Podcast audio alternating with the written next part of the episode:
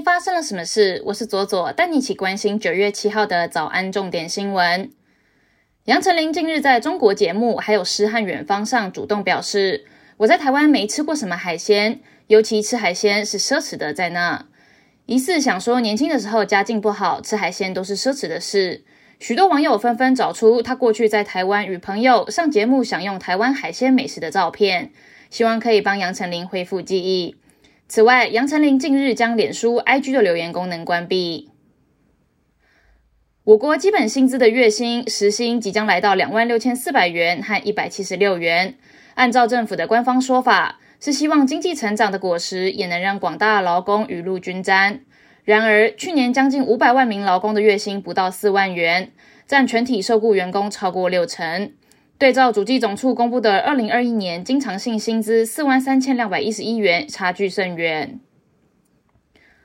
知名直播主连千亿遭到爆料，发行的 NFT 疑似有诈骗嫌疑。六日早上，刑事警察局警方前往连千亿位于新北市泸州的住宅搜索，并带回讯问。据了解，连千亿贩售的 NFT 公称可以兑换商品或是使用在直播上面，吸引民众购买。但实际上却发现无法使用，已涉及诈欺。目前除了他之外，警方还带回了另外三名共犯，全案仍然在讯问当中。教育部召开大学退场审议会，公布了第一波专案辅导学校，共两所大学。第一所是高玩科技大学以及大同技术学院，改善的期限都是到民国一百一十二年五月三十一号。这是教育部首度公开的专辅名单。将会在今天会有第二、第三波的名单。台北市松山区发生一起随机性侵案，一名女子在南京东路附近遭到嫌犯假借问路，随后就骑单车尾随，并对女子强压妨碍性自主。警方获报之后，调阅监视器追查，将嫌犯逮捕到案。国际方面，日本过去几年来开始推崇下班和下课的失联权，要求在非上班和上课的时间之内。有拒绝上司、客户、老师和同学联系的权利，能够在休假期间好好休息。而美国近来也掀起在职躺平的热潮，主张做好基本分内的工作，但拒绝为工作付出全部的时间。据《纽约时报》获得的解密情报称，由于多国的制裁对俄罗斯的军事供应产生限制，俄罗斯转而从北韩购买了数百枚的炮弹，还有火箭弹。一名美国官员对美联社表示，该行动表明，俄军在乌克兰遭受了持续而且严重的供应短缺，部分的原因是出口管制还有制裁。北韩将乌克兰战争的原因归咎于美国，指责西方奉行霸权政策。上周，美国政府官员表示，伊朗已经通过了飞机向俄罗斯运送一批作战的无人机，而伊朗官方此前否认向冲突的双方提供武器。南北洲国家致力举行新宪法公投，最终持反对态度的民众以压倒性的票数否决了新宪法的草案。根据彭博社转述该国的官方开票数据显示，本次约有一千五百万名智利的公民符合公投资格。在统计了全国三千多间的投票所开出百分之九十九后的选票后，发现有百分之六十二的选民投下了反对票，票投支持新宪法的民众仅占了百分之三十八。中国政府近年在西藏大规模的采集民众的 DNA 样本，而且采样有年轻化的迹象。当局同时把城市的监控模式扩展到农村，派驻公安深入到藏人的基层社群，最终采集了起码五十二万多人的样本，占市内的人口为百分之六十九。人权观察引述外泄的资料，指出警方不必掌握可靠犯罪证据，就可以强制要求居民提供 DNA。包含了暂住居民，也暂时没有证据显示居民可以拒绝提供血液样本。接下来我们来聊今天的发生了什么事。接下来聊的是四川地震之下可以证死也不能阳性的乱象。中国四川省在九月五号的时候发生了规模六点八级的强震，后续也余震不断，目前已知造成了六十六人的遇难，另外有十五人失联，还有超过两百人受伤。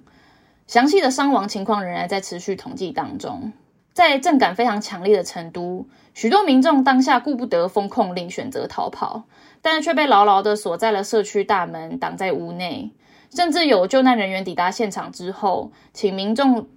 请民众排队逐一进行核酸检测。中国在这一次的地震之后，已经投入了紧急救援，并且设立了临时避难中心，已经安置了大概五万人。而且中国官方已经调集了大量的救灾物资，以及调拨一点五亿元的人民币进行救灾支援。但是在微博，除了一片官方积极投入救援以及各方救援故事的正面叙事之外，这一次的舆论里面也出现了质疑防疫跟逃难的互相冲突的声浪。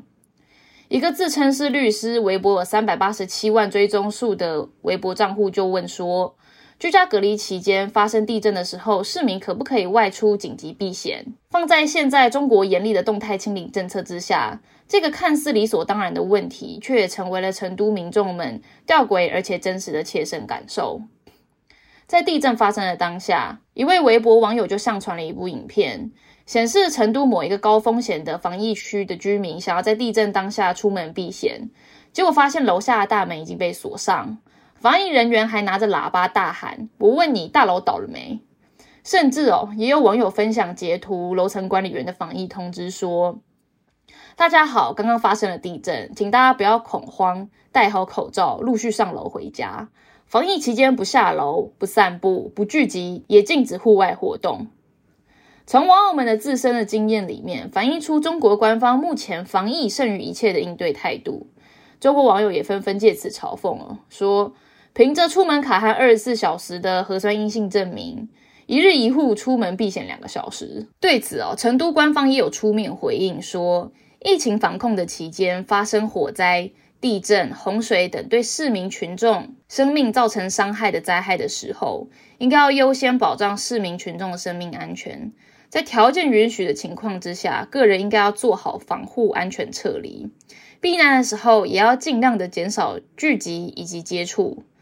在灾害结束之后，应该要及时做好疫情传播的风险评估，还有后续的处置工作。